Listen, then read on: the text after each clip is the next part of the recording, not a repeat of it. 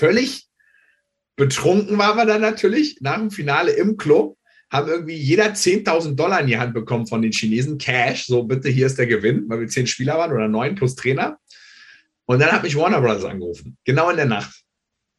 Jetzt ich, jetzt muss ich das mal vorstellen, jetzt bin ich irgendwo in Shanghai, wirklich völlig betrunken und Glücksgefühle nach diesem Turnier und da ruft mich Warner Brothers an und sagt, ja, wie sieht's aus? Und es war, glaube ich, drei Uhr morgens, weil acht Stunden Zeitverschiebung. Bei mir war es, glaube ich, drei, halb vier. Und dann sagen sie, wie sieht's denn jetzt aus? Und dann sage ich, wie es aussieht. Ich bin gerade extrem betrunken. Und ich muss jetzt wissen, was jetzt hier los ist, weil in fünf Tagen bin ich in Deutschland zurück und dann habe ich meinen Koffer gepackt und fliege in die Slowakei. Ich habe einen Vertrag unterschrieben. Und dann haben die gesagt, ja, wie? Ich so, ja, ich gehe Basketball spielen. Ja, aber du bist doch hier in der Endphase und es sieht gut aus, dass du es werden kannst und etc. pp. Und dann habe ich gesagt, ja, gut. dann müssen wir mhm. jetzt, ich, ich, dann habe ich aber auch gemerkt, du hast ja so ein Gefühl, wenn du mit teilweise ja. einer Handlung steckst, so, kann ich jetzt vielleicht ein bisschen pokern und sieht es gut aus oder eher nicht? Und da habe ich einfach gemerkt, ich glaube schon, dass die Chancen sehr gut stehen. Dann habe ich denen gesagt, Leute, wirklich, ich bin in fünf Tagen zurück in Deutschland. Entweder ich bin's jetzt oder ich bin halt raus, weil ich kann nicht dahin fliegen und dann komme ich wieder zurück. Das funktioniert nicht. Und dann haben die innerhalb von 48 Stunden mir dann die Zusage gegeben. Dann haben wir die Verträge fix gemacht und dann habe ich meinen Agenten angerufen und gesagt, erinner dich, vor sechs Monaten habe ich dir gesagt, es gibt eine Option, wenn die eintrifft, bin ich raus. Ja.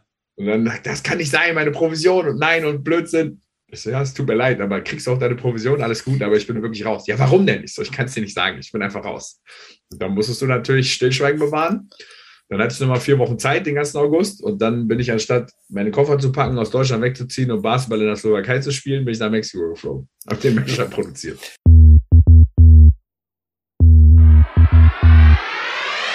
Willkommen bei Hauptstadt Podcast, dem Podcast mitten aus der Hauptstadt mit Wolfgang und dem Erik. Wir interviewen Unternehmer, Schauspieler, Politiker, Sportler, Stars und Sternchen und wer hat es gedacht? Auch echte Berliner Schnauzen. Ich glaub, ich werd bekloppt. Das muss ich mir jetzt mal geben. Wenn ihr keine Folge von Hauptstadt Podcast verpassen wollt, dann abonniert uns doch einfach auf allen Kanälen und vergesst nicht euren Freunden und eurer Familie davon zu erzählen.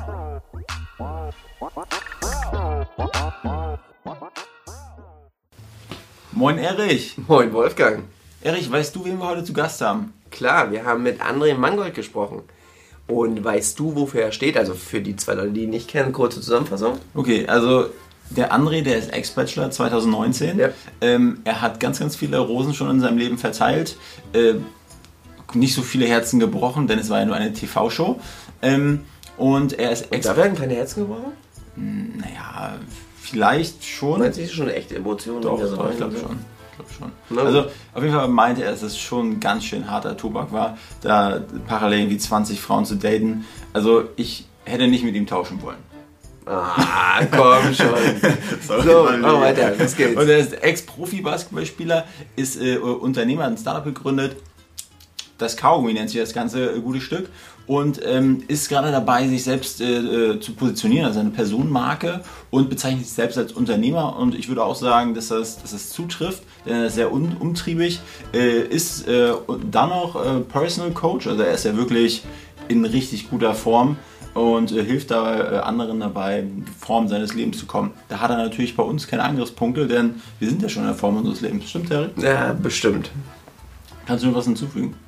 Nee, war, war ein cooles Gespräch. Ähm, auch wenn es eigentlich nicht so mein Thema ist, fand ich es mega spannend.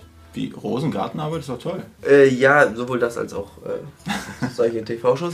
Aber ich wünsche euch viel Spaß beim Hören. Also viel Spaß. Bis dann, ciao. Moin André. Hi. Hallo zusammen. Danke für die Einladung. Ja, sehr gerne. Äh, schön, dass du es äh, einrichten konntest, André.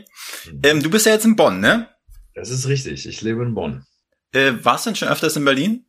Ich war schon äh, oft in Berlin, ja. Ähm, habe auch viele Freunde dort, war natürlich früher bezüglich des Basketballs relativ oft dort. Äh, hat auch das Vergnügen, öfters mal gegen Albert zu spielen in der Max-Schmeling-Halle damals noch oder auch in der Mercedes-Benz-Arena. Also es waren schon immer ganz äh, besondere Trips nach Berlin, mit denen ich sowohl gute als auch schlechte Erinnerungen teile, sportlich. Ja, dann passt ja unsere erste Frage. Was gefällt dir an Berlin und was nicht? Vielleicht auch persönlich. Ja, ich muss sagen, Berlin ist für mich ähm, ich habe viele Freunde, die auch dorthin sind, die dort auch leben und sagen, oh, Berlin ist für mich die, die tollste und geilste Stadt der Welt. Kann ich teilweise nachvollziehen. Für mich wäre Berlin jetzt nichts zum Leben dauerhaft. Ich besuche Berlin unheimlich oft und gerne auch. Ähm, aber mir ist das doch alles ein Stück weit zu groß, vor allem geografisch und, und, und zu hektisch, sage ich. Was ich aber an Berlin liebe, ist einfach die Vielfältigkeit und die Diversität und vor allem, muss ich ganz klar sagen, die Esskultur. Die Esskultur in Berlin, du kriegst wirklich alles, egal wo, und Preis-Leistung stimmt einfach. Wenn du hier in Rheinland, in Köln oder in Düsseldorf äh, irgendwo essen gehst, äh, in bessere Läden, klar gibt es die in Berlin auch, dann du zahlst dich wirklich doof und dämlich. Aber in Berlin kriegst du wirklich qualitativ hochwertig echt gute Sachen. Und das gefällt mir schon gut. Und du hast natürlich in Berlin alles, was du brauchst, ne? Also da fehlt ja nichts. Aber was mir wirklich auf den Zeiger geht, muss ich ganz ehrlich sagen, ist so, hast einen, einen Kilometer auf dem Google Maps und brauchst halt teilweise eine Dreiviertelstunde, ne? Mit, mit dem Auto denn, ne? Wenn du dann da durchballerst. Ja, Bahn oder zu Fuß. Und der alte Flughafen. Oh mein Gott. Tegel war geil, oder? Katastrophe. Was habe ich da schon für Geschichten erlebt? Da ging echt gar nichts. Da sind aber keine, keine Ziegel auf den Kopf gefallen bei dem baufälligen Ding, oder? Nee, zum Glück nicht. ich hätte da, glaube ich, äh, auch so viel Zeit, wie ich da verbracht habe, habe ich, glaube ich, mitgeholfen, den neuen aufzubauen. Erik, Erik, äh, du brennt doch bestimmt noch eine Frage unter den Fingernägeln, welche Halle du besser findest, oder? Max Schmeling Halle oder Mercedes-Benz Arena? Die Frage lasse ich nicht zu. Als, als Fan ist Max Schmeling Halle echt geil gewesen. Ja, ähm, ich glaube, glaub, Mercedes-Benz als so Event-Arena, das, das kommt nochmal ganz anders rüber. Vor allem, aber wenn die voll ist, ich kann mich erinnern, wir haben einmal, ich glaube, 2015 oder so, ich weiß es gar nicht mehr, da haben wir einen Tag vor Silvester dort gespielt und da waren halt 18.000 da und das ist natürlich dann schon krass, ne? Ja, aber mhm. das sind halt die ganz krassen Ausnahmen. Also ich, klar, wenn jetzt, ähm, ich habe auch Dallas gesehen da an der Max Schmeling, äh, in der, in der Mercedes-Benz Arena, das war schon cool. Ähm, aber naja, ähm, normalerweise, wenn die Oberränge alle zugezogen sind und dann da verteilt 7000 Leute sitzen oder ja. du die 7000 in der Max-Schmeling-Halle hast, ist keine Frage. Das ist absolut richtig. Also wenn du so eine richtige Event-Arena hast, so ein Basketball, ich meine, Basketball kommen halt nicht immer regelmäßig über 10.000, sondern eher so fünf oder so, dann ist das schon geiler. Wir haben einmal einen Podcast in der, in der Mercedes-Benz Arena aufgenommen, äh, weil da irgendwie in, der Corona-Zeit, da hat irgendjemand äh, äh, dort äh, ja Kontakt zum Eventmanagement gehabt und der konnte seinen Podcast-Bus, so ein Bulli, äh, neben dem Spielfeld aufbauen und den hatten wir dann da interviewt und wir haben mit unser Equipment in so einer roten Fleischerkiste reingetragen, die Mercedes-Benz Arena und dann haben wir den Podcast aufgenommen. Das war schon ganz geil. Das glaube ich. Das ist André, ähm, für Leute da draußen, die ich nicht kennen, Kannst du ja. mal ganz kurz so ein bisschen im, im Urschleim wühlen? Wer ist André Mangold? Woher kommst du? Was ist deine Story? Also André Mangold ist äh, mittlerweile 35 Jahre alt, kommt ursprünglich aus Hannover, ähm, hat seit klein auf Sport gemacht, äh, ist im Basketball verfallen als Leidenschaft, hat es dann geschafft, irgendwie sich zum Profi hochzuarbeiten. Ähm, habe jetzt bis 2019 hauptberuflich Basketball gespielt in der ersten Liga sehr lange, meiste Zeit wahrscheinlich bei den Telekom Baskets Bonn über fünf Jahre, ähm, war auch mal Teil der Nationalmannschaft und bin jetzt seit äh, 2019 halt verbreitet noch mehr in der, in der medialen Öffentlichkeit, dadurch, dass ich äh, bei RTL den Bachelor spielen durfte oder mhm. eben habe. Und seitdem bin ich natürlich auch vermehrt irgendwie im, im TV und in der Medienlandschaft, in Moderation und Schauspiel irgendwie unterwegs. Und, und mit dem Thema Basketball ähm, war das einfach so, du hast, ähm, ja, wie hast du damit angefangen? Einfach mit, mit Kumpels auf dem, auf dem Court gezockt und dann, oder wie war das? Das war, äh, da war ich noch gar nicht in der Lage zu. Meine, meine Mama hat lange gespielt ähm, mhm. War zwar nie Vollprofi, aber hat das immer nebenbei gemacht, auch äh, so ein bisschen Zweitliga, Regionalliga damals äh, bei, den, bei den Frauen und hat mich wirklich schon in der Tragetasche mit in die Halle genommen. Das heißt, ich habe schon sehr früh das Basketballgeräusch irgendwie wahrgenommen. Mein, mein Vater hat gekickt. Und das heißt, ich habe früher ähm, Fußball, Basketball gemacht, parallel noch ein bisschen Tennis. Und dann habe ich aber irgendwann gemerkt, weil ich ein totales Mama-Kind bin, äh, Basketballer, da bleibt es irgendwie bei mir hängen. Und ähm, da habe ich auch schon relativ früh dann, mit sechs habe ich, glaube ich, im Verein das erste Mal gespielt ähm, gemerkt, da ist ein gewisses Talent vorhanden und bin dann auch kleben geblieben. Und, ähm, und wie sie ja, Erik, mach du? Nee, mach, mach weiter. Nö, nö, ich trinke jetzt mal einen Schluck Wasser, mach du mal. Okay. Und die, wie, wie genau sah es dann für dich aus? Also Jugendmannschaft, Jugendmannschaft, weiter, weiter, weiter und dann ähm, direkt zu den Profis oder und ja. dann ist ja auch immer der, die Schwierigkeit im, im deutschen Basketball habe ich zumindest das Gefühl, dieser Sprung nachher. Man ist mit der Schule fertig und dann wird man Profi, wird man nicht Profi. Wie war das für dich damals? Ja, ist eine interessante Frage. Ich glaube, da hat sich Deutschland auch zum Glück gut entwickelt. Ich glaube trotzdem, im Gegensatz zu den USA sind wir noch meilenweit hinten dran. Und ich habe sowieso das Gefühl, dass Deutschland gefühlt immer zehn Jahre hinterherhängt in, in vielen Bereichen. Ähm, weil dieses Sport- und Schulsystem, wie es in den USA fährt mit Highschool, äh, College, das ist natürlich viel angenehmer als hier in Deutschland. Hier in Deutschland, wenn du Profi werden willst, musst du alles nebenbei machen und zusätzlich, und das ist super schwierig, es sei denn, du bist, weiß nicht, im Fußball läuft das, glaube ich, anders, da gibt es natürlich Du kannst auf ein Internat gehen, das kannst du beim Basketball auch schon, aber es ist nicht so breit gestreut wie, wie, wie im Fußball. Und bei mir war es damals tatsächlich so, ich äh, habe Jugend gespielt bis, äh, ich glaube, 17 war in Hannover. Bin dann nach Oldenburg gewechselt, ähm, habe dort Regionalliga trainiert und erste Bundesliga und habe halt nebenbei die Schule gemacht. Aber dann kam auch genau die Problematik, weil ich zwei bis dreimal am Tag trainieren sollte, musste in Anführungszeichen. Und dann habe ich die Schule auch einfach nicht mehr geschafft. Und bei mir gab es damals kein Zentralabitur. Dementsprechend hatte ich in der Oberstufe andere Kurse, als die ich in Hannover hatte. Und da bin ich mit dem Stoff einfach nicht hinterhergekommen und habe dann für mich in der 12. einfach gesagt, okay, ich mache es leider nicht mehr, habe die Schule abgebrochen, habe dann meinen Zivildienst eingesch ähm, eingeschoben. Mhm. Ähm, ein Jahr lang in der, auf der internetischen Intensivstation im Klinikum Oldenburg. Und ähm, ja, dann hatte ich es natürlich erstmal von den Eltern dann auf den Deckel gekriegt, ist auch ganz klar. Mhm. Und ähm, dann wollte ich eigentlich in die USA, aber dadurch, dass ich die Schule abgesprochen habe, hat meine Mutter gesagt, nee, du machst jetzt hier eine Ausbildung, Kollege. Und dann bin ich nach München gegangen und habe parallel in der Pro B gespielt damals und habe eine Ausbildung zum Kaufmann für Versicherung und Finanzen gemacht. Das heißt, ganz normaler Alltag, äh, acht Stunden Ausbildung, dann Training, vorher und danach. Und als ich diese Ausbildung dann nach zweieinhalb Jahren äh, oder zwei Jahren verkürzt abgeschlossen habe, zum Glück erfolgreich, war ich, glaube ich, 23 oder was. Und da habe ich mir dann gesagt, ich gebe mir jetzt selber die Chance, ein, maximal zwei Jahre alles auf Basketball zu setzen, nur Basketball zu spielen, das zu probieren, ob ja. ich Profi werde. Und wenn nicht, dann kann ich immer noch in der Pro A spielen und nebenbei irgendwie studieren. Und ja, das hat dann gut geklappt. Ich war dann ein Jahr im Artland bei den Dragons. Das war ja damals auch noch ein Erstliga-Top-Team. Da war ich äh, Ergänzungsspieler auf der Bank und bin dann nach Bonn gegangen und da habe ich mich dann ja quasi zum. Direkt im ersten Jahr, wo sie noch Herbstmeister waren, oder? Ähm, ja, ich weiß gar nicht was, aber die waren ja, glaube ich, also Atlant Dragons mit denen in, in dem Jahr, wo ich da war, sind wir, glaube ich, ins Halbfinale der Playoffs gekommen, Pokal-Halbfinale, also da war schon viel. Aber es war ja, ja. damals wirklich eine, eine Top-4-Mannschaft in Deutschland. Aber da habe ich, äh, war ich nur Ergänzungsspieler, da habe ich nicht wirklich auf das Feld gesehen. Okay. Und wie war es in der, also warst du schon im Kader irgendwo in der Zeit? Also irgendwelche Auswahlmannschaften oder kam das später? Ähm, ich war in den Jugendbereichen immer eingeladen. Ich habe aber jetzt nie irgendwie in den Jugendbereichen eine Europa- oder Weltmeisterschaft oder irgendwas gespielt. Ähm, ja. Meine Karriere ging eigentlich erst wirklich mit der parallel neben der Ausbildung wirklich los, als ich Pro B gespielt habe. Da wurde ich dann zum ersten Mal in die A2-Nationalmannschaft eingeladen, also Herren-Nationalmannschaft. Das ist ja so ein bisschen immer U24, glaube ich. Und mhm. ähm, das war für mich eine, eine, große Ehre, weil ich eine gute Saison gespielt habe. Und ich war da, glaube ich, 21 oder so und habe dann mit, mit Jungs gespielt, die halt drei, vier Jahre älter waren.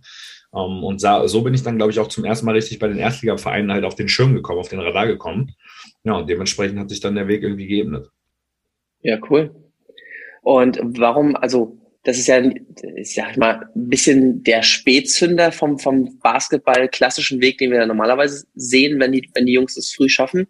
Warum war das bei dir? Also war das die, warst du vielleicht ähm, im falschen Ausbildungsteam, ähm, dass du sagst, das hat alles ein bisschen länger gedauert oder ähm, ich würde ich würd gar nicht sagen, dass das in Deutschland so untypisch ist. Ich, okay. ich, ich, ich, glaube auch sogar heutzutage, du hast, na klar, hast du jetzt mittlerweile ein paar jüngere Deutsche irgendwie in der ersten Liga drin, aber ich glaube trotzdem, dass es immer noch unheimlich schwer ist, in jungen Jahren irgendwie in die erste Liga zu kommen, weil mhm. Basketball einfach ein unglaublich physischer Sport ist. Alles bewegt sich auf, auf wirklich engem Raum und das ist jetzt also ich will jetzt den Fußball gar nicht schlecht reden, aber wenn ich jetzt im Fußball eine sehr gute Technik habe und ein guter oder ein schneller Sprinter bin, mit 16 Jahren zum Beispiel, dann kann ich ja. da sicherlich einfacher vielleicht am Anfang mitlaufen als auf einem Basketballfeld gegen halt irgendwelche 35-Jährigen, die halt auf, auf engstem Raum agieren.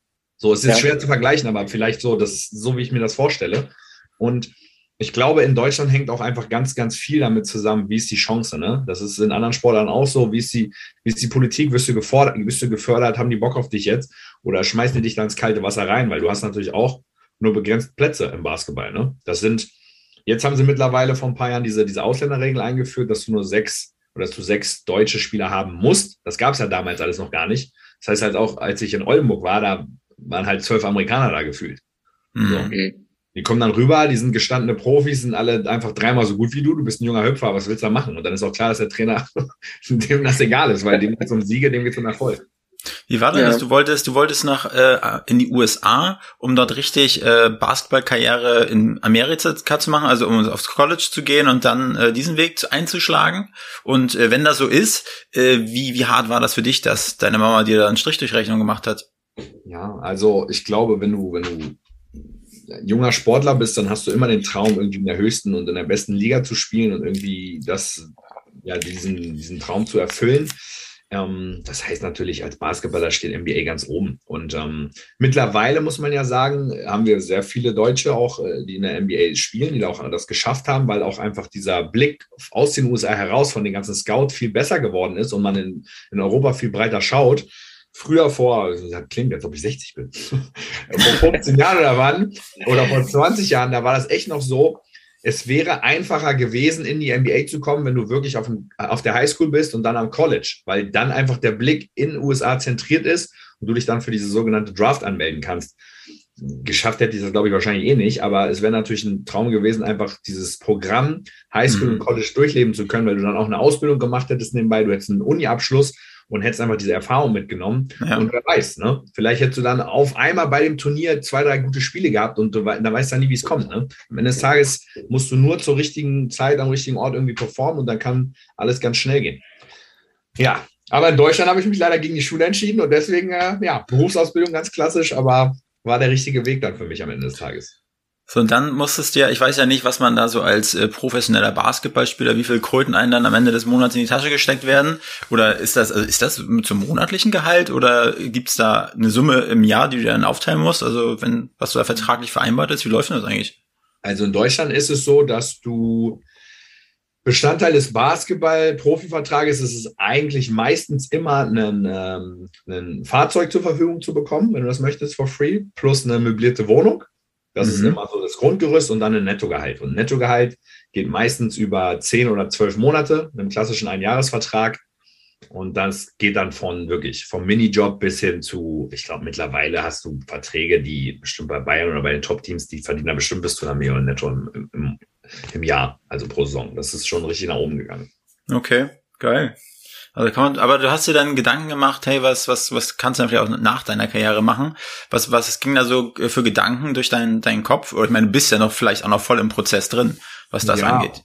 Also ich habe immer schon irgendwie geschaut, dass ich ähm, dass ich versuche, mich breit aufzustellen, dass ich mir Optionen anschaue und anhöre und immer schon, ich war auch immer sehr, sehr gerne ein Typ, einfach der Menschen kennengelernt hat und der hat gelernt, irgendwie zu netzwerken, um zu schauen, gibt es irgendwie Möglichkeiten, sich weiterzuentwickeln, aber auch irgendwie Sachen zusammen zu kreieren oder auf die Beine zu stellen. Und ich habe zwar ähm, gut gespielt auf gutem Niveau und auch gut verdient und konnte mir da zum Glück irgendwas auf die Seite legen. Aber ich wusste, du bist auch kein Fußballer, der jetzt jedes Jahr hier siebenstellig abgrast und dann äh, eventuell mal einfach sagen kann, jetzt ist mal ein paar Jahre Ruhe und ich mache jetzt mal irgendwie gar nichts.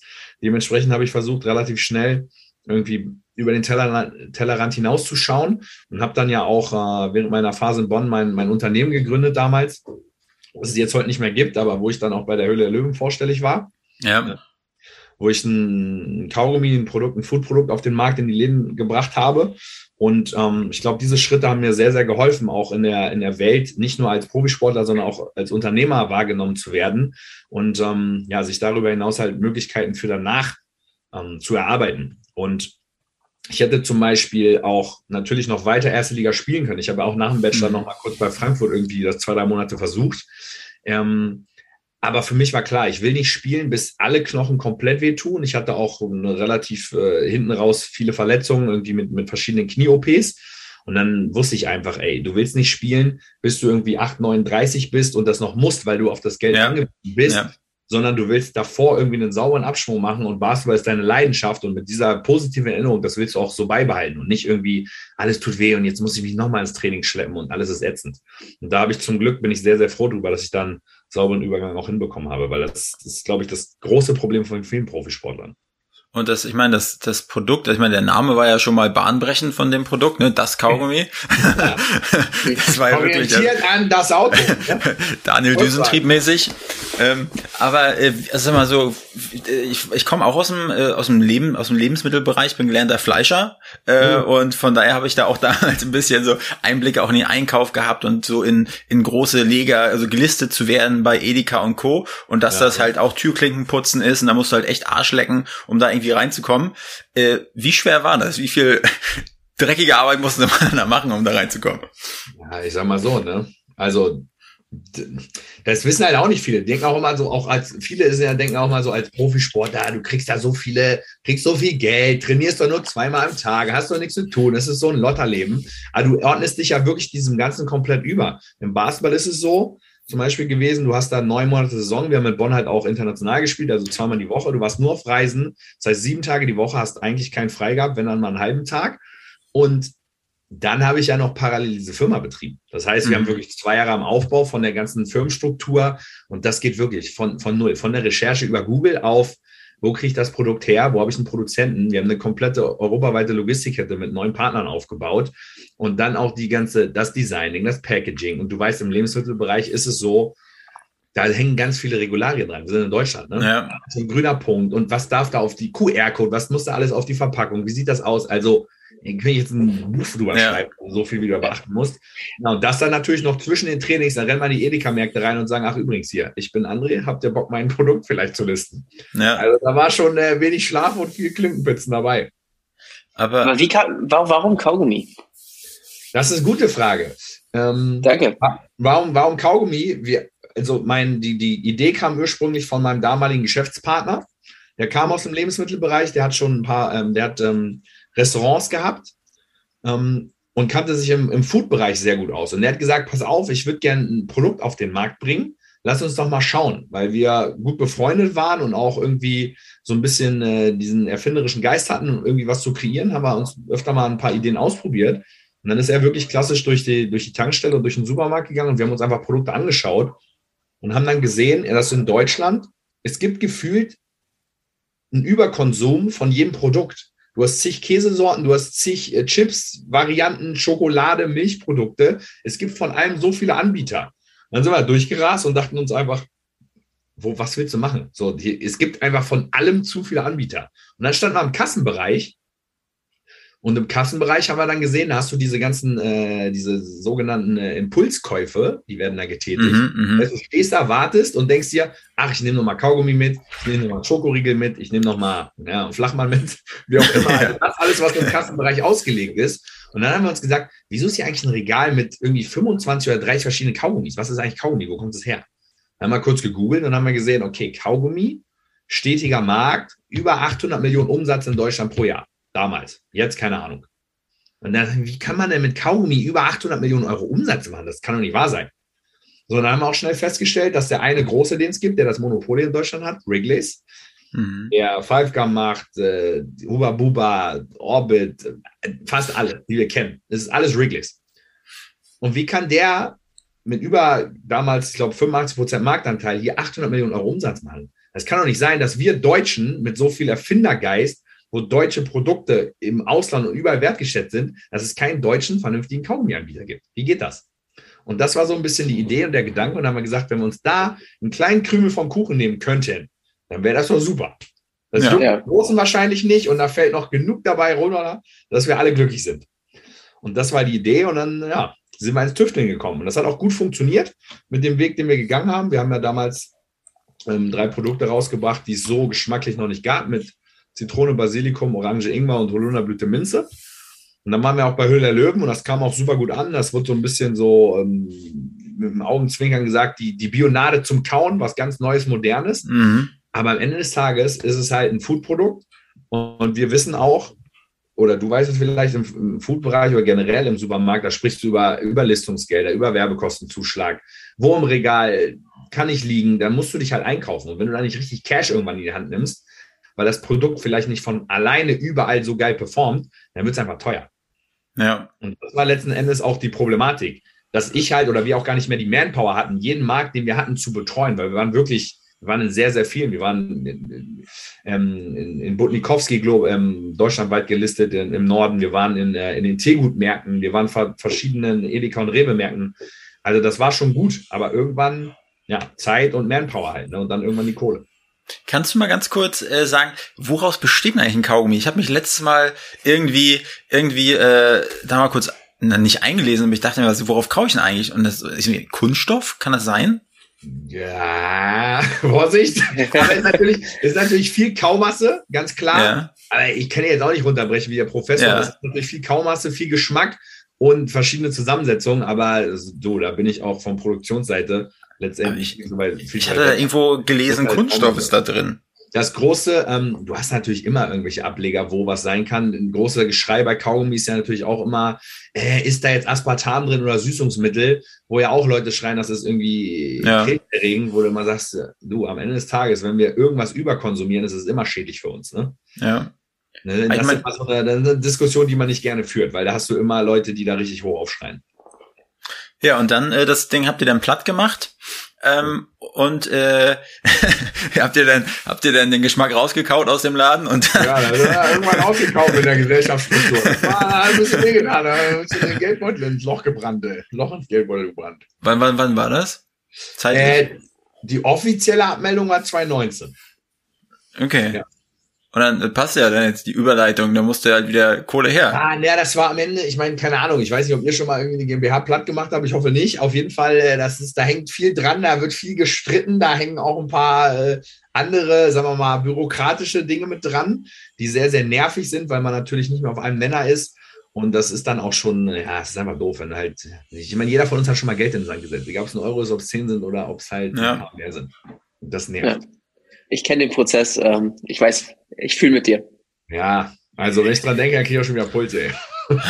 Also lass uns mal weitergehen. Basketball, Bachelor, dann kam das parallel. Was mache ich? Was hast du gemacht? Warum? Wieso? Wie, wie ja. ging es da los? Weiter. Also ich bin, äh, ich versuche es kurz zu machen, immer schwierig. Ich bin 2016 aus Bonn, ich bin äh, 2016 aus Bonn weg, habe fünf schöne Jahre dort gehabt. Im, im letzten, im vorletzten Jahr 2015 sind wir Vierter gewonnen, der Hauptrunde am Pokalfinale gespielt. Ich war hier wirklich fest im Sattel, war Kapitän, alles lief gut. Ich hatte einen Zweijahresvertrag. Im Jahr später, wie das manchmal so kommen kann im Profisport, da wurden ein paar andere ähm, Ausländerspots besetzt. Wir waren als Team nicht mehr so gut, haben die Playoffs zum ersten Mal nicht erreicht. Und äh, dementsprechend wurden die Ziele verfehlt, weil das war das immer das große Ziel, in Bonn in die Playoffs zu kommen, weil natürlich auch viele Gelder von der Telekom da dran hingen. Ja. Ähm, und dann wurde einfach der Trainer gekündigt, der Sportmanager und eigentlich wurden alle Spieler rausgeschmissen. So, dann bin ich nach Göttingen, habe dann einen Vertrag unterschrieben und habe mir in den, nach drei Wochen im Trainingslager, habe ich mir das Kreuzband gerissen. Dementsprechend ganze Saison raus und ähm, ja, ganzes Jahr Reha gemacht und habe dann danach ähm, bin ich zu Würzburg gegangen, war dann da zwei, drei Monate. Die wollten das Team neu aufbauen mit Dirk Bauermann, wurde da aber leider auch vom Verein über den Tisch gezogen, was äh, ziemlich unschön ablief, die ganze Geschichte. Da habe ich nämlich einen Trial-Vertrag gehabt über acht Wochen, habe mich komplett ins Team gespielt mit der Perspektive, wenn ich wieder fit bin und äh, Dirk Bauermann mich dann haben möchte, dann kriege ich meinen äh, dotierten Vertrag wieder vor.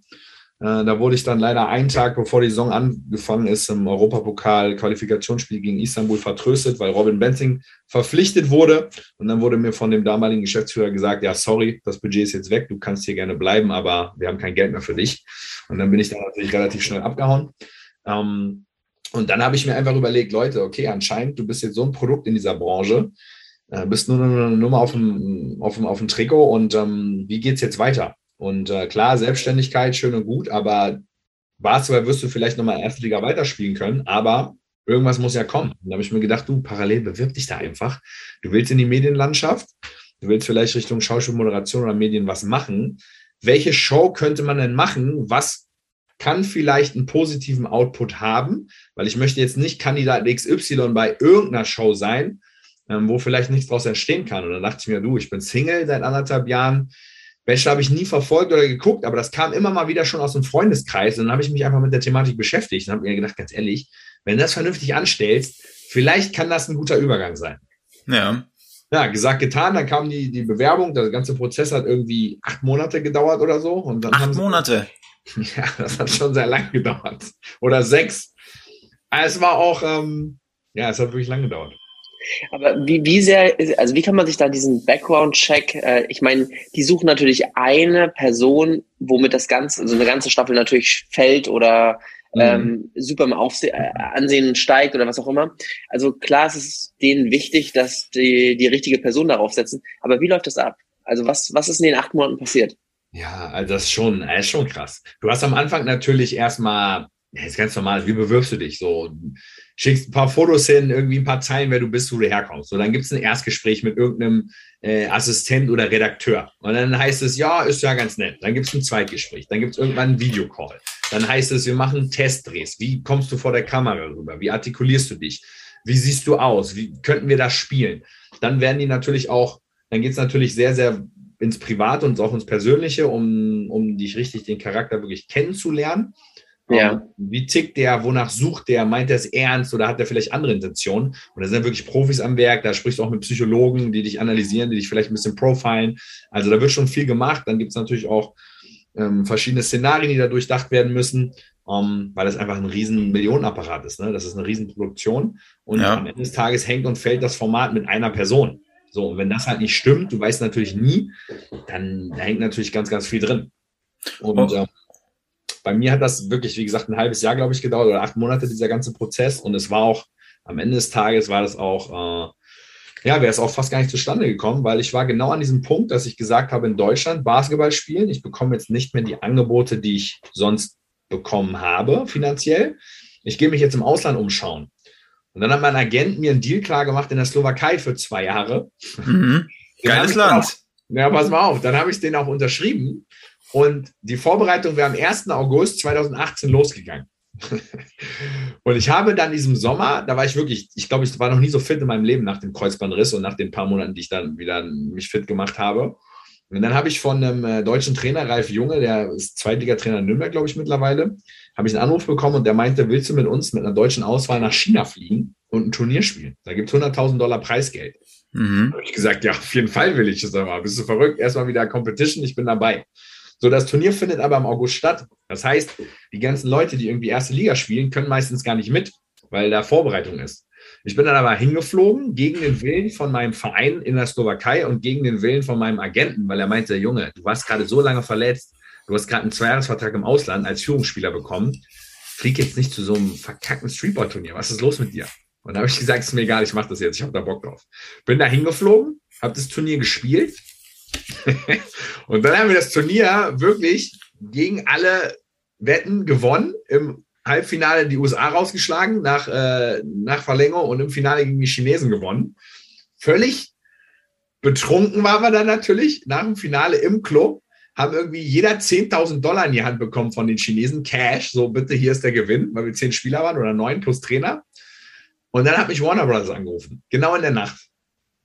Jetzt ich, jetzt muss ich das mal vorstellen, jetzt bin ich irgendwo in Shanghai, wirklich völlig betrunken und Glücksgefühle nach diesem Turnier und da ruft mich Warner Brothers an und sagt, ja, wie sieht's aus? Und es war, glaube ich, drei Uhr morgens, weil acht Stunden Zeitverschiebung. Bei mir war es, glaube ich, drei, halb vier. Und dann sagen sie, wie sieht's denn jetzt aus? Und dann sage ich, wie es aussieht. Ich bin gerade extrem betrunken. Und ich muss jetzt wissen, was jetzt hier los ist, weil in fünf Tagen bin ich in Deutschland zurück und dann habe ich meinen Koffer gepackt und fliege in die Slowakei. Ich habe einen Vertrag unterschrieben.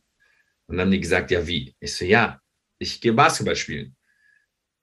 Ja, aber du bist doch hier in der Endphase und es sieht gut aus, dass du es werden kannst und etc. pp. Und dann habe ich gesagt, ja, gut. dann müssen Mhm. wir jetzt, ich, ich, dann habe ich aber auch gemerkt, du hast ja so ein Gefühl, wenn du mit teilweise Ja. in der Verhandlung steckst, so, kann ich jetzt vielleicht ein bisschen pokern und sieht es gut aus oder eher nicht? Und da habe ich einfach gemerkt, ich glaube schon, dass die Chancen sehr gut stehen. Und dann habe ich denen gesagt, Leute, wirklich, ich bin in fünf Tagen zurück in Deutschland. Entweder ich bin's jetzt oder ich bin halt raus, weil ich kann nicht dahin fliegen und dann komme ich wieder zurück. Das funktioniert nicht. Und dann haben die innerhalb von 48 Stunden mir dann die Zusage gegeben. Dann haben wir die Verträge fix gemacht und dann habe ich meinen Agenten angerufen und gesagt, erinner dich, vor sechs Monaten habe ich dir gesagt, es gibt eine Option, wenn die eintrifft, bin ich raus. Ja. Und dann sagt, das kann nicht sein, meine Provision und nein und Blödsinn. Ich so, ja, es tut mir leid, aber kriegst du auch deine Provision, alles gut, aber ich bin wirklich raus. Ja, warum denn? Ich so, ich kann es dir nicht sagen, ich bin einfach raus. Und dann musstest du natürlich Stillschweigen bewahren. Dann hatte ich nochmal vier Wochen Zeit, den ganzen August. Und dann bin ich anstatt meine Koffer zu packen, aus Deutschland wegzuziehen und Basketball in der Slowakei zu spielen, bin ich nach Mexiko geflogen. Hab den Matchup produziert. Ku- Kurze Frage, ähm, und zwar das Video, also dein, deine Bewerbung. Das, äh, was hast du da gesagt? Äh, das war kein Video, das war eigentlich eine, das war nur eine E-Mail. Okay. Ich habe ich hab, äh, klassisch mich ein bisschen umgehört hier bei, bei Leuten, die auch bei Produktion arbeiten. Äh, Gibt es eine offizielle E-Mail, wo ich irgendwas hinschicken kann, muss das über diesen ganz normalen Castingbogen machen. Mhm. Habe ich eine E-Mail einfach bekommen und meinen, ey, ich sag Bescheid, dass eine Mail von dir kommt, so, aber schick das dahin an das offizielle Ding. Dann habe ich eigentlich nur einen ansprechenden Text verfasst und ein paar Bilder mitgeschickt. Mein Insta-Profil und das war's. Und dann haben sie sich irgendwann gemeldet. Ja, so, so leck, lecker, lecker Männlein, nehmen wir mal. Ja, kann man machen. ja, so, aber ich habe ja, ich muss sagen, äh, ich habe ich hab auch deine deine Staffel geguckt, ähm, aber jetzt erst äh, ähm, zum, also jetzt dieses Jahr glaube ich erst. So, ich hatte äh, weil, weil, weil meine Freundin meinte, äh, wir hatten mit der neuen irgendwie angefangen und sie meinte, oh, aber der Bachelor 2019, den fand ich am besten, ne? Ich so, was, oh, ist, denn das für ein, was, was ist denn das für ein Typ, ne? Da hab ich mich angeguckt, ja, so hübsch ist der doch gar nicht. Spaß. Und, und äh, da habe ich mir das, die ganze Folge, ange, äh, die ganze Staffel angeguckt und ich muss sagen, ich, da wurdest du mir richtig sympathisch. Man, man, man, ja. man baut ja auch mit jemandem so eine, irgendwie so eine Beziehung auf, ne? Und dann ja, hat man natürlich, und äh, dann habe ich das natürlich auch so verfolgt. Und, und was sie zum Beispiel an dir so gut fand, dass du auch Gefühle gezeigt hast, ne? dass da mal ein bisschen äh, Tränen in den Augen hattest und so. Naja. Naja, und, da habe ich auch die eine oder andere Träne Da gibt es auch ein oder andere TikTok und ein paar äh, ja. Sachen, die ein bisschen viral gegangen sind, aber gut, sei es drum, ist ja okay. Aber, aber ich sag mal so, ähm, ich muss, ich muss dazu sagen, ich habe mich auch einmal äh, beworben, das war letztes Jahr, als ich noch Single war, und da habe ich mal wirklich so ein, so ein Video aufgezeichnet, habe mich da in eine Ecke gestellt, habe gesagt, hey Wolfgang, Fleischer ist doch ein guter, guter Mix, dachte ich, ne, Fleischer und jetzt so Agenturinhaber und so, aber hey. na, naja, äh, eigentlich eine gute Story. Jahr vielleicht. Nächstes Jahr. Du hast eine Freundin jetzt. und, und, ähm, und worauf wollte ich denn jetzt hinaus? Ach so, genau. Und dann habe ich mir, immer wenn ich mir dann deine, oder wenn ich mir deine jetzt angeguckt hatte, wie krass ist denn das, ne? Du, du stehst da vorne am Eingang und dann kommen da hier 20 oder 24 heiße oder auch weniger heiße Mädels auf dich zu. Ähm, wie äh, kannst du mal vielleicht kurz sagen, sag mal, dieser Mix von den von den Frauen, der dir da äh, serviert wird, äh, machen, also da ist ja auch immer so ein bisschen Quoten, da muss die von dabei sein, die von ja. dabei sein und ja, man checkt gar nichts. Also das ist ja eine auch der meistgestelltesten Fragen so, ist das alles abgesprochen oder ist das ja. gescriptet? Und auch da nochmal, da ist nichts abgesprochen oder scriptet. Alles, was passiert vor der Kamera, ist wirklich so passiert, weil da gibt's nur einen Take. Und wenn, ja. wenn, wenn die Leute aufeinandertreffen, Bachelor und Kandidaten oder andersrum, dann läuft das Ding durch. Wenn du verkackst, verkackst du. Da gibt es kein Zurück. Und für mich war das super spannend, dieser, dieser, dieser Transfer, weil wir haben natürlich schon davor auch in Mexiko gedreht, aber wir haben auch schon in Deutschland gedreht und das war halt alles, pass auf, du triffst jetzt hier deine Mutter nochmal, so und so wird der Dreh ablaufen, mm -hmm. sprecht vielleicht mal ein bisschen darüber. Ähm, ja, jetzt gehst du in Mexiko im Hotel, wir brauchen ein paar nachdenkliche Bilder und was zeichnet sich aus? Jetzt gehen wir auf den Basketballplatz, bla bla bla. Heb dich ja mal aus dem Pool raus, spann mal ja, den Trizeps genau. an. Dann zeig nochmal, nochmal, jetzt noch die Drohne, jetzt brauchen wir mal dies, ja, okay, okay. Noch verstanden jetzt, wir brauchen es aber nochmal, ja, gut. Ähm, und das heißt, du bist da eigentlich angeleitet die ganze Zeit und dann heißt es irgendwann, so, morgen erst nach der Rosen, es geht jetzt los. Ich sage, ja, wie, es geht los? Es geht doch nicht die ganze Zeit los. Nein, nein, du verstehst es nicht. Es wird jetzt gedreht und wenn das an ist, dann gibt es nicht nochmal und anders. Es ist so, wie es ist. Also ist ja gut, ja. dann ist es halt so. Und in der ersten Nacht ist es, es ist ja wirklich krass, weil du drehst den ganzen Tag, weil es fängt ja an. Der Tag, wo wohnst du, die ganze Villa, da musst du da diese ganzen Aufnahmen machen. Dann, wie ziehst du alleine schon das Anziehen? Oh, Leute, ich sag's dir. wie oft muss ich dann filmen? Du mach mit einer Hand in einem One-Take hier und dann die Manschettenknöpfe mit einer Hand alleine rein, damit das sauber aussieht. Also das dauert manchmal wirklich lange. Ne? Mhm. Das heißt, diese ganzen Geschichten, dann die Szenerie, dann kommt es natürlich an, Tageslicht, dann brauchst du Aufnahmen bei der Dunkelheit. Und dann kommen die Frauen, und das sind ja, ich glaube, zehn oder zwölf Limousinen, und das ist nur One Take. Das heißt, das dauert extrem lange. Das heißt, diese Limousine fährt an und dann steht die da erstmal drei, vier Minuten weil die natürlich nur durchfilmen und wollen natürlich genau Reaktionen von den Frauen haben. Gucken die aus dem Fenster, was erzählen die? Die mhm. warten, die ziehen alles extrem in die Länge, damit die genug Material haben. So, dann geht die erste Tür auf, dann sprichst du mit der und bis das dann weitergeht, das dauert so lange. Ich glaube, dieser, okay. dieser Prozess mit den Limousinen, der hat bestimmt schon vier Stunden gedauert. Also wirklich Krass. sehr lang. Und das ist halt dann, aber zu deiner Frage zurück, ja, da stehst du halt und wartest dann. Ne, und denkst einfach so, ja gut, ich habe mir irgendwann nur gedacht, merk dir den Namen, merk den Namen, merk den Namen, aber der ist eh nach 30 Sekunden weg. Das kannst du, dann kannst du eigentlich alles vergessen. Dann musst du einfach nur machen, wie du machst. Mhm. Aber äh, durch die ganzen äh, Dates und so ist immer, das ist ja wahrscheinlich wirklich äh, Achterbahn der Gefühle stellenweise auch. Ne, man selber als Single weiß man, wie das ist, ne, wenn man mal äh, Mädels gedatet hat. Aber das ist ja, das muss ja krass sein einfach. Es ist wirklich krass. Ähm, ich meine, ich war jetzt auch kein Kind von Traurigkeit und ähm, ich habe auch die eine oder andere Frau schon mal gesehen in meinem Leben, auch in Sportlerjahren davor. Ja. Und äh, ja, habe mich auch schon ein bisschen ausgetobt als junger Hüpfer. Und es ist aber trotzdem so, ich bin da reingegangen und habe mir gesagt, du, du denkst natürlich auch, klar willst du da reingehen, am besten willst du dich verlieben, willst mit der Frau zusammen sein, alles schön und gut. Und das heißt zwar immer, er sucht die große Liebe, aber am Ende des Tages, da geht ja keiner hin, um die große Liebe jetzt zu finden und zu heiraten. Das ist zwar das große Ziel, aber du sagst natürlich auch, pass auf, da bieten sich mir auch pers berufliche Perspektiven. Klar. Alles andere Blödsinn.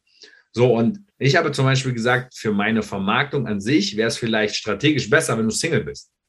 Habe aber gesagt, wenn es anders kommt, dann verschließe ich mich dem gegenüber auch gar nicht. Und ja, dann habe ich einfach darin gemerkt, dass es, du bist halt von der Außenwelt abgeschnitten, ne? Die Kandidaten mhm. sind nur im Haus, haben keine Musik, kein, kein Fernsehen, kein Buch, kein Nix, kein Handy. Und ich bin auch. Ich bin in meiner Villa, habe meinen Betreuer und das war's. Das heißt, du konzentrierst dich wirklich die ganze Zeit, geht es nur um dich, nur um Liebe, nur um Emotionen.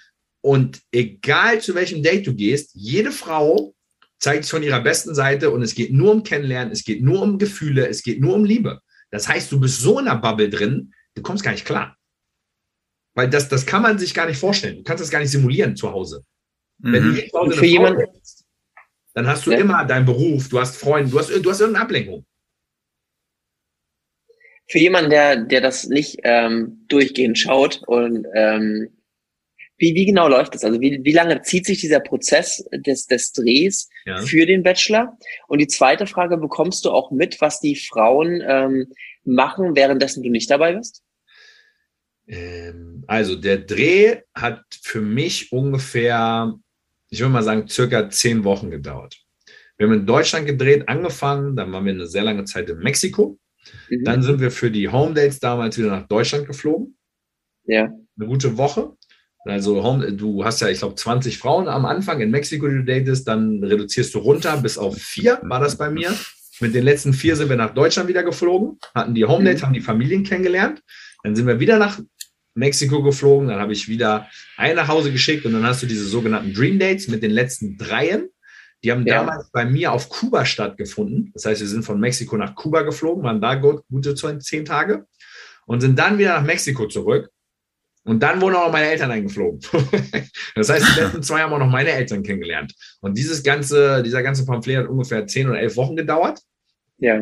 Und ähm, zur zweiten Frage, du bekommst als Bachelor nicht mit, was in der Frauenvilla abgeht. Du bekommst höchstens mit, wenn dir einer mal irgendwie sagt, achte mal da drauf, aber mhm. das, die Chance ist eigentlich auch relativ gering, weil die möchten natürlich, dass ähm, ja, man danach auch bei der Ausstrahlung vielleicht irgendwie sieht, was los ist. Aber du kriegst keine Infos aus der Frauenvilla, es sei denn, du gehst halt selber rein wegen des Drehs.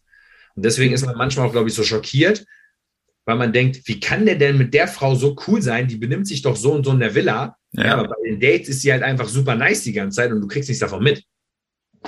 Da, da aber auch bei der jetzigen äh, Staffel, äh, noch nicht spoilern, weil ich bin jetzt habe die letzte noch nicht gesehen. Äh, ähm, aber ähm, was wollte ich sagen? Ähm, da kriege ich ganz besonders mit, wie angepisst die Frauen sind, wenn so der küsst gefühlt irgendwie jede, ne, macht da mit jeder rum, leckt sich da ein bisschen rum, was ja auch was ja auch schön sein kann, ne, muss man ja auch mal dazu sagen.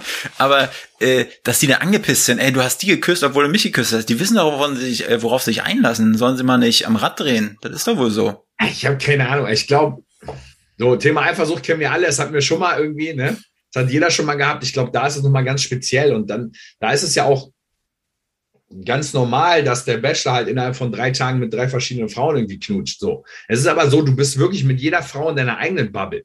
Du hast ja. mit der, jeder Frau quasi deine eigene Reise. Mit der einen bist du Helikopter geflogen, dann warst du hier im Date, dann warst du da. Und mit der anderen durchlebst du einen anderen Prozess. Das heißt, jede Frau für sich verliebt sich auch einzeln in ihre Reise mit dem Typen, hat nur Augen für ihn. Dann ist mhm. aber ach verdammt, da ist ja noch wer anders und jetzt macht damit der auch rum.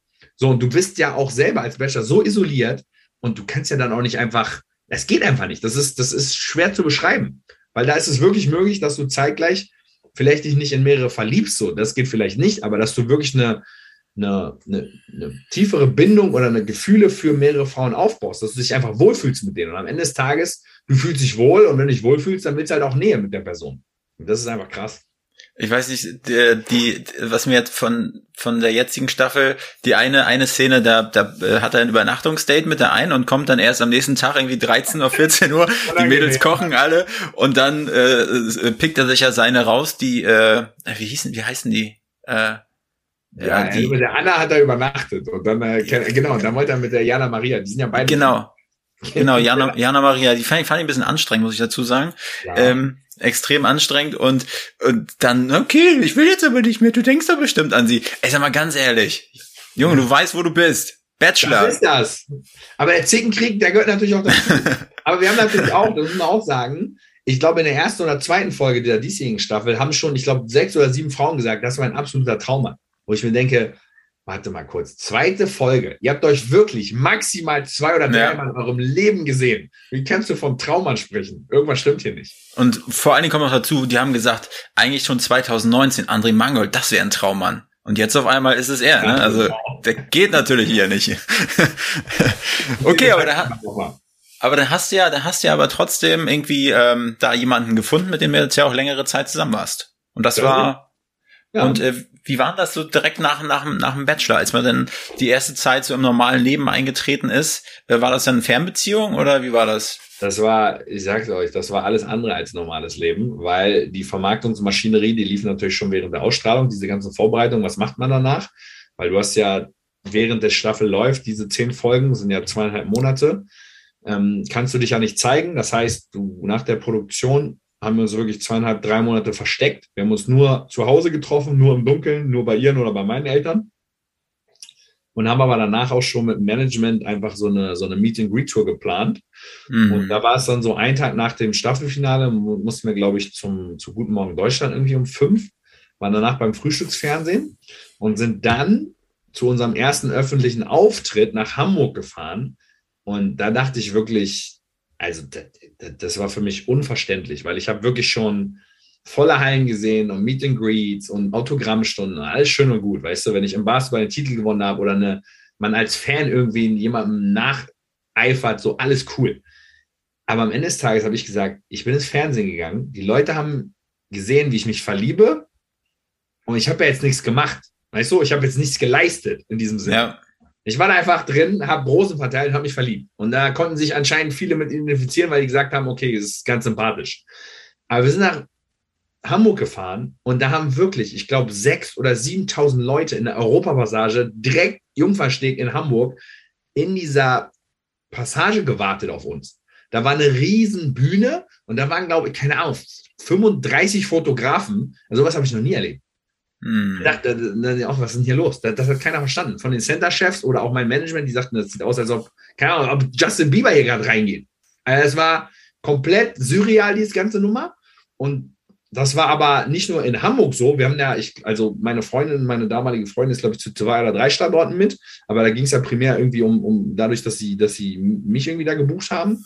Ähm, sie wollte halt auch nicht immer mit, weil ihr das einfach zu viel war und zu stressig.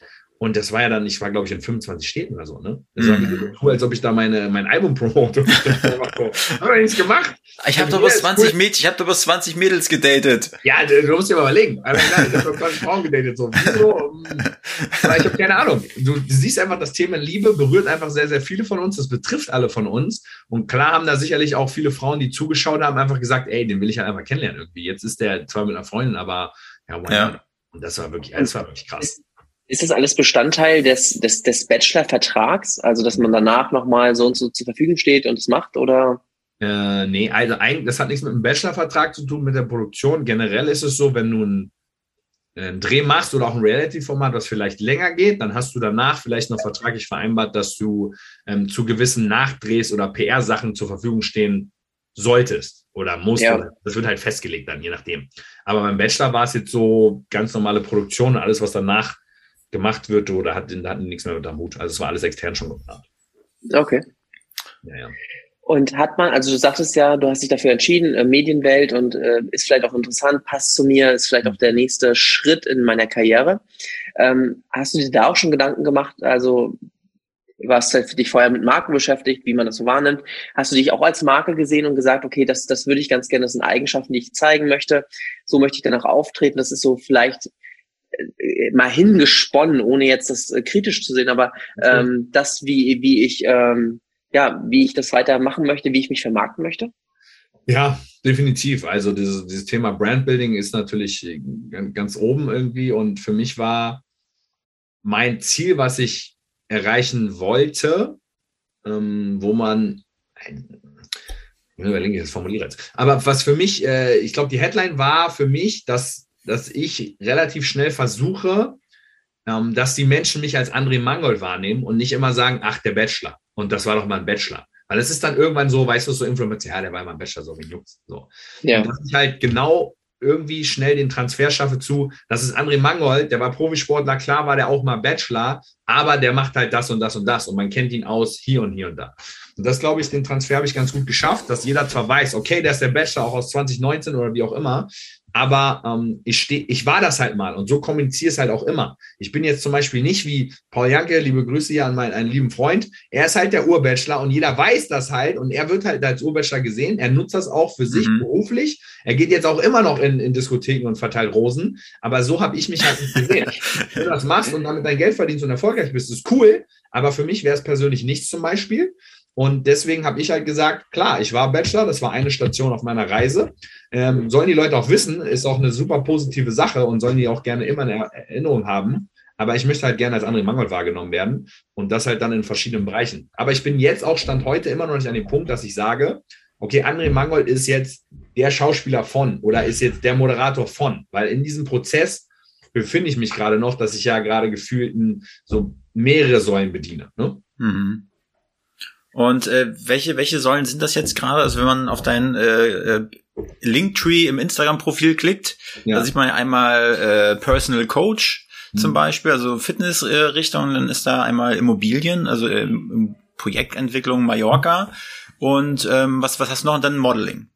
Genau. Also für mich war natürlich klar, um da auch nochmal zurück zu dir zu kommen, gerade, ähm, dass ich natürlich dem Sport einfach treu bleiben will und muss. So, das wird immer ein Teil von mir sein. Das hat mein Leben bestimmt und geprägt. Und äh, da möchte ich natürlich auch vor allem im Bereich Sport und vor allem auch im, im Bereich Coaching was machen, weil ich einfach jahrelange Erfahrung habe, da auch Expertise mitbringe und das auch, glaube ich, gut weitertragen kann an Menschen. Ich arbeite auch gerne mit Kindern zusammen und das ist von der Zielgruppe eigentlich egal, aber ich möchte halt auch helfen gerne. Und da, mhm. da habe ich halt dieses, dieses Coaching in, ins Leben gerufen. Ähm, letztes Jahr hat sich das konkretisiert, dass ich das halt an den Start gebracht habe. Das klappt auch sehr gut. Das ist, wie gesagt, ein personalisiertes Online-Coaching, wo wir halt äh, für die Klienten Ernährungs- und Trainingspläne ähm, erstellen und das ist halt kein, kein, kein klassisches Ding, wie man es kennt, wenn man irgendwie ins Studio rennt und du kriegst ja deinen Plan, sondern was mich halt oder mein Coaching einfach auszeichnet, ist, dass wir halt individuell komplett auf deine Situation eingehen. Das heißt, bist du ein Sportmuffel, der gar keinen Sport macht, müssen wir das über die Ernährung regeln oder bist du einfach ein Sportfreak, der fünf, vier bis fünf Mal laufen geht oder ins, ins Studio mhm. geht. Hast du zwei Kinder und hast da einen eingeschränkten Alltag, hast du irgendwelche Allergien, Unverträglichkeiten. Also da wird sowohl im Bereich Bewegung als auch Nutrition komplett auf dich eingegangen. Und das kommt zum Glück sehr gut an und das ist eine coole Sache. Und das andere, was du angesprochen hast, zum Beispiel das Modeln, das ist ja, ich bin jetzt kein hauptberufliches Model, aber ja, ich model auch, weil es einfach coole Jobs sind, die Spaß machen. Ja. Da bin ich aber auch genau wie Werbeträger für eine Firma. Da kannst du auch für eine mhm. Firma über Instagram bewerben, aber bist auch deren Werbegesicht. Das ist ja alles so etwas, ja. was ineinander einspielt. Und dementsprechend, ähm, ja, sind das mehrere Säulen, die da bedient werden und auch die, die, die Mallorca-Projektentwicklungsgeschichte zum Beispiel. Das ist auch etwas, was ich einfach, wo ich am Anfang gesagt habe, über ein breites Netzwerk funktioniert halt einfach viel.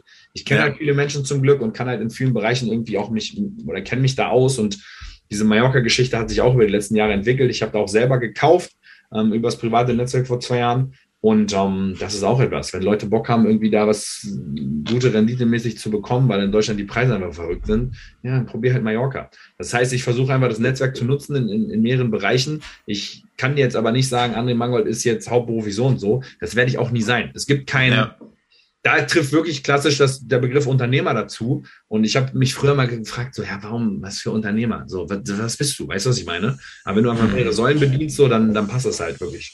Was ich halt spannend finde, du sagst, also du versuchst ja jetzt trotzdem medial weiterzumachen, ähm, mhm. warst jetzt im Sommerhaus der Stars und ähm, wie ah, bin ich gut mit sowas.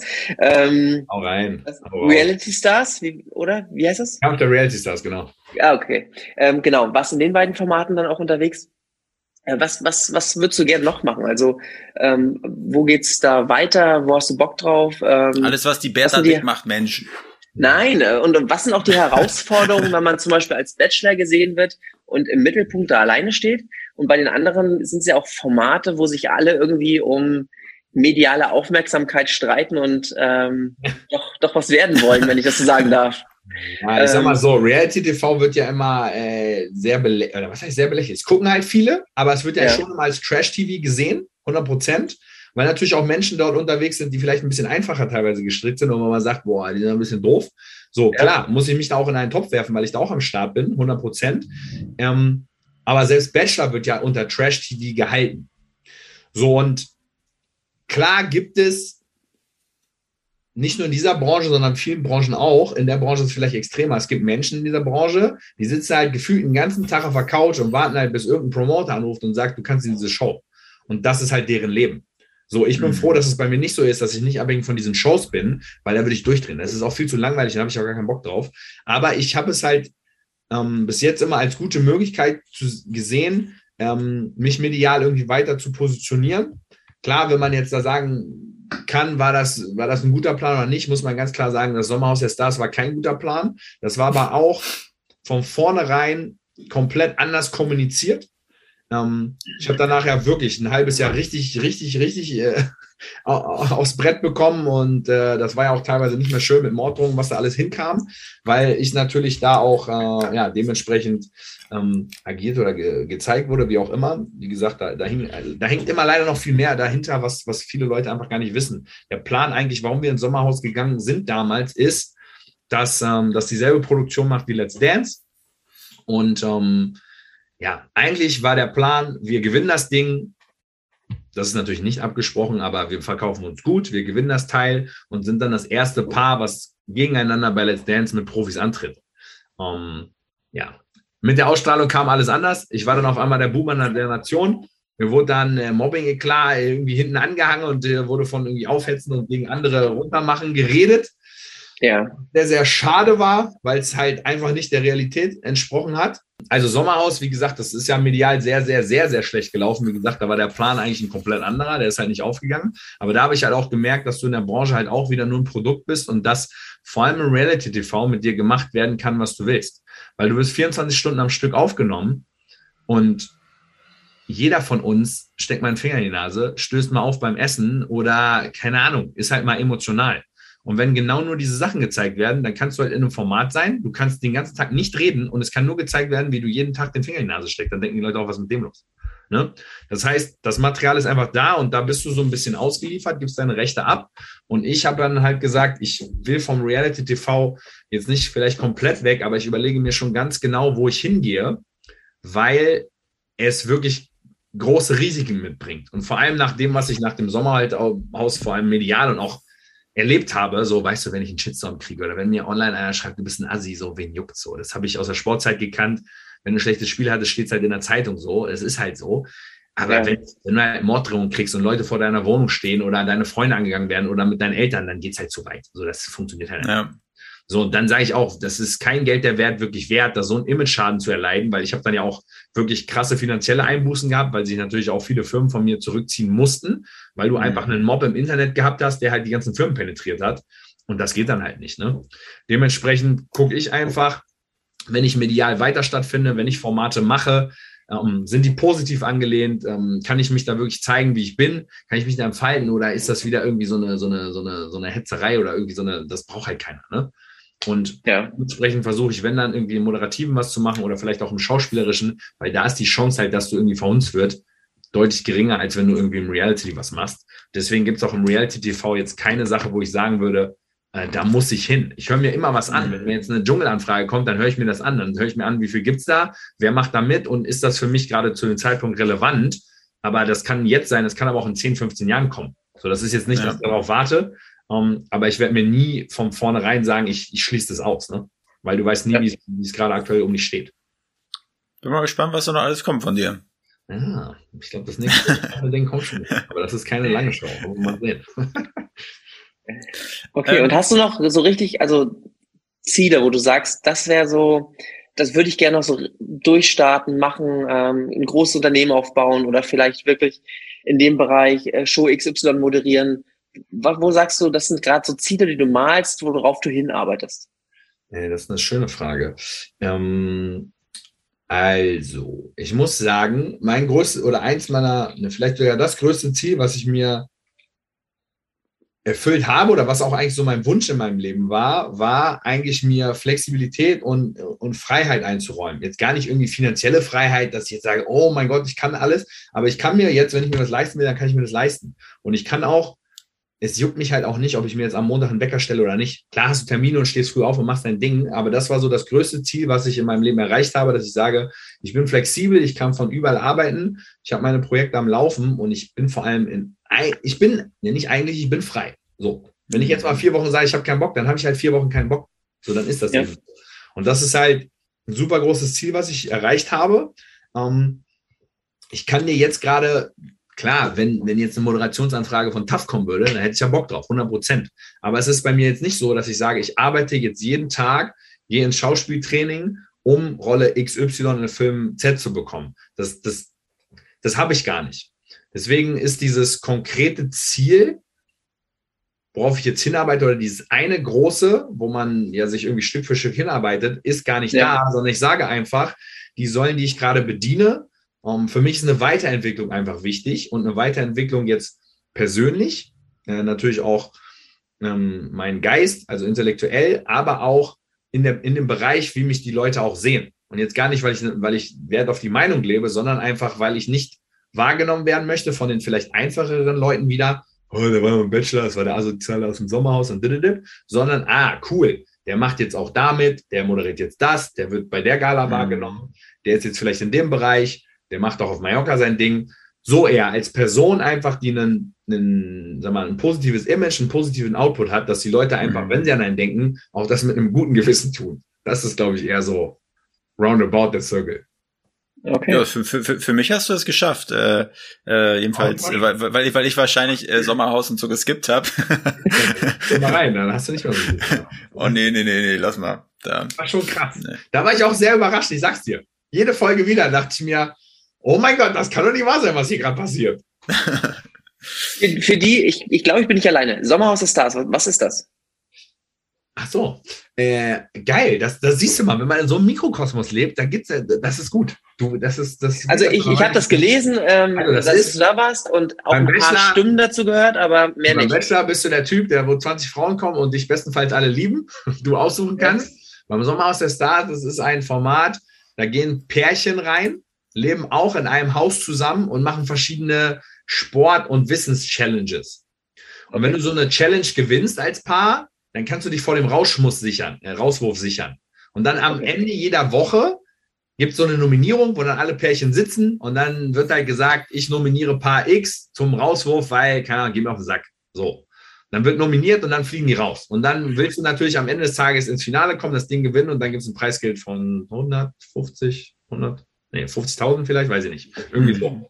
So, das heißt, bestenfalls gehst du da rein, bist cool mit deiner Partnerin, gewinnst die Spiele, gewinnst das Ding und fertig. Ja, war bei mir nicht der Fall. Ich habe zwar alle Spiele gewonnen, aber um, um dir das zu erklären, weil du es nicht gesehen hast, ich war mit meiner Ex-Freundin da, die ich beim Bachelor, in die ich mich verliebt habe. Und die, die Produktion hat auch die Frau da reingepackt, mit der ich im Finale beim Bachelor war, der ich aber den, mhm. die, nicht die letzte Rose gegeben habe. Okay. Kam da mit ihrem neuen Verlobten rein. Ja. Und dann wurde es halt leider so gedreht, als würde ich alle anderen Pärchen quasi gegen sie aufhetzen und als ob wir sie die ganze Zeit runterbuttern würden und sie da ausgrenzen würden.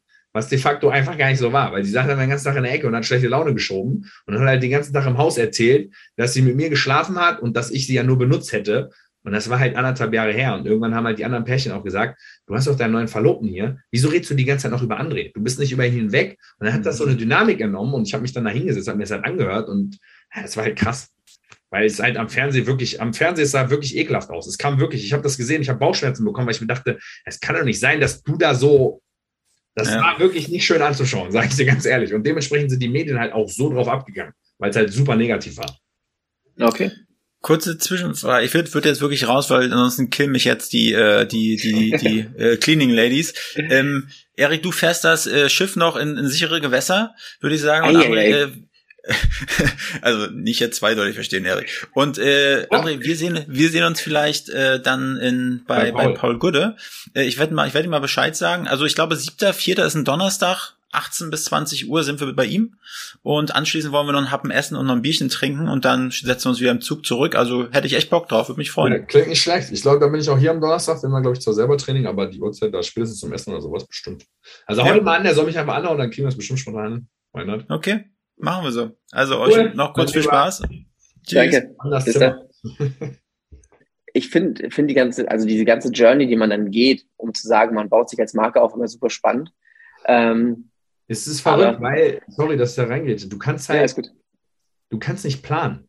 Und ja. das ist auch für mich die größte Problematik. Und das sage ich dir auch, das ist auch in, in, in der Arbeit als öffentliche Person, ist super schwierig. Weil auch im Bereich Modeling zum Beispiel, ich bin vielleicht für viele Brands ein interessanter Fit als Typ, wie ich aussehe, aber ja. viele Brands sagen halt auch, nee, nee, der ist zu bekannt. Und André Mangold, weil dann ist die direkt die ganze Marke, wird mit ihm in Zusammenhang gebracht und das wollen wir gar nicht.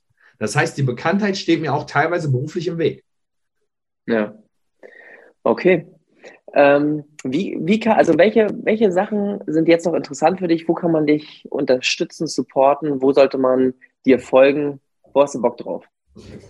Du, also Support an sich, ne, ist, ist immer gut. Ähm, also jetzt nicht von unserer Seite, sondern mehr oder weniger von den Hörern, dass man einfach ähm, sagt, ähm, das wäre cool.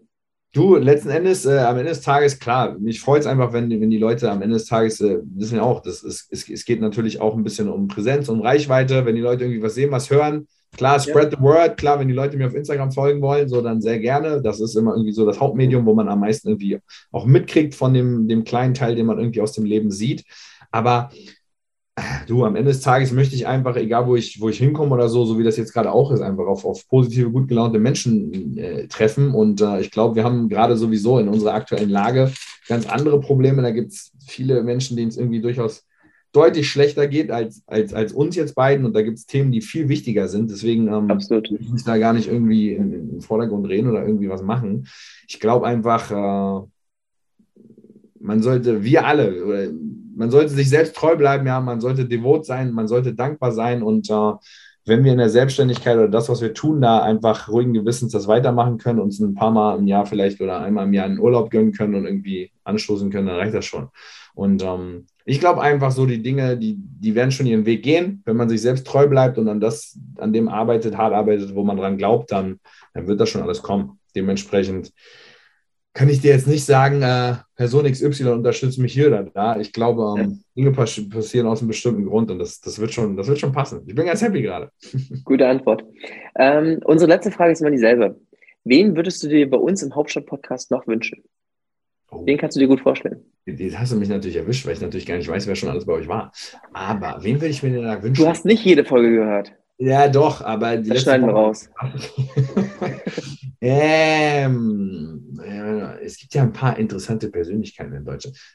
Ich, weißt du, was für die Zuschauer, glaube ich, spannend wäre? Finde ich auch richtig geil. Einer der geilsten Typen, die ich auch je kennengelernt habe, ist der, äh, der Evil Jared Hasselhoff, mit dem ich auch im letzten Format war. Bassist von der Bloodhound Gang. Kennst okay. du den? Evil Jared? Ist aus Berlin. Sagt mir nichts, aber wir werden ihn auf jeden Fall mal nett von dir grüßen ist aus Berlin, weil ja. er wirklich Bassist Bloodhound Gang, ein Weltstar und der hat wirklich unfassbar krasse Stories zu erzählen. Der kann dir zum Beispiel erzählen, dass er, glaube ich, in seinem Passport ein, äh, ich wurde aus Russland gebannt stempel hat und nicht mehr in Russland einreisen darf. Also der hat schon mit der Bloodhound Gang sehr viele lustige Sachen erlebt und die hat er mir erzählt. Ich glaube, das wäre für den Zuschauer ganz spannend. Ja, das glaube ich. Vielen Dank. Sehr gern.